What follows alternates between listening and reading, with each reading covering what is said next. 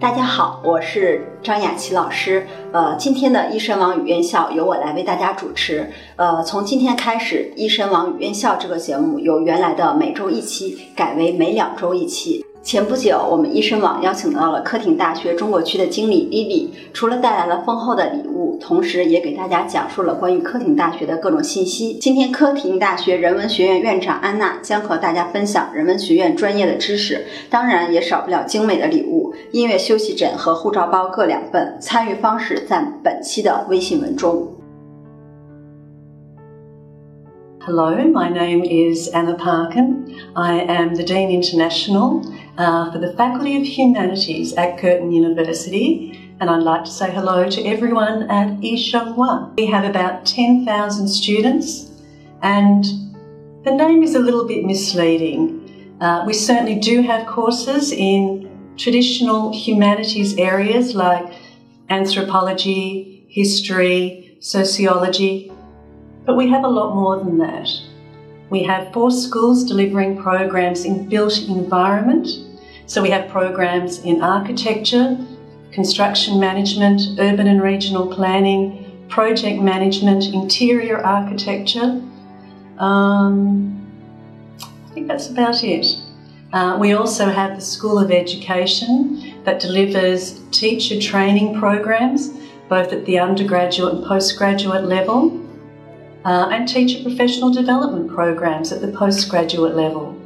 Uh, we have a School of Art and Design, and you can do uh, majors in many different areas. Some of the more popular areas at the moment are digital design, creative advertising and graphic design, 3D design, fashion, uh, photography, uh, film, screen arts, and that's actually located in our fourth school, which is the School of Media, uh, Culture and uh, Communication. We have programs in that area in uh, writing, both creative writing and journalism, um, in screen arts, both in front of the screen and behind the screen, so the technical side of putting together the communication. Uh, we have programs in cultural studies, international relations, human rights, and we also have programs in sustainability.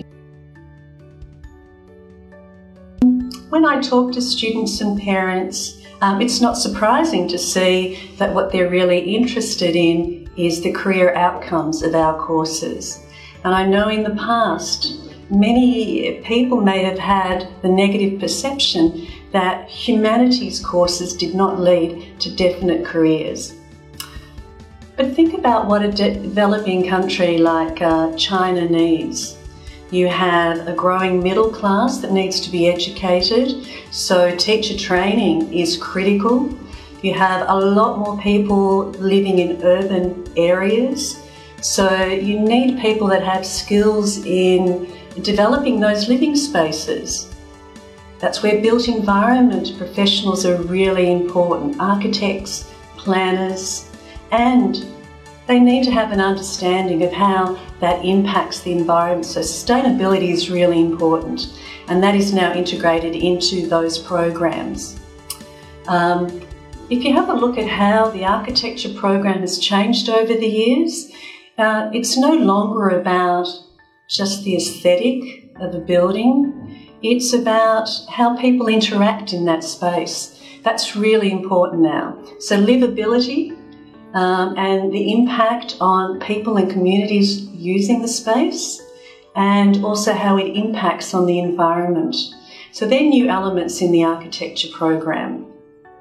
Um, thinking about uh, a growing country like China again, uh, what else is needed? Well, technology is really big and communications is really important. So we're getting a lot of more students interested in the communication side of things. How do people communicate with each other? How do they use the internet? Um, how do companies design uh, all the new technology to make it usable and friendly? So when you think about uh, the changing needs of communities, um, you can see how the programs within our faculty are very relevant. 谢谢安娜的精彩介绍，更多科廷大学的介绍尽在易申网微信，锁定四月十九号第十二期易申网与院校，再见。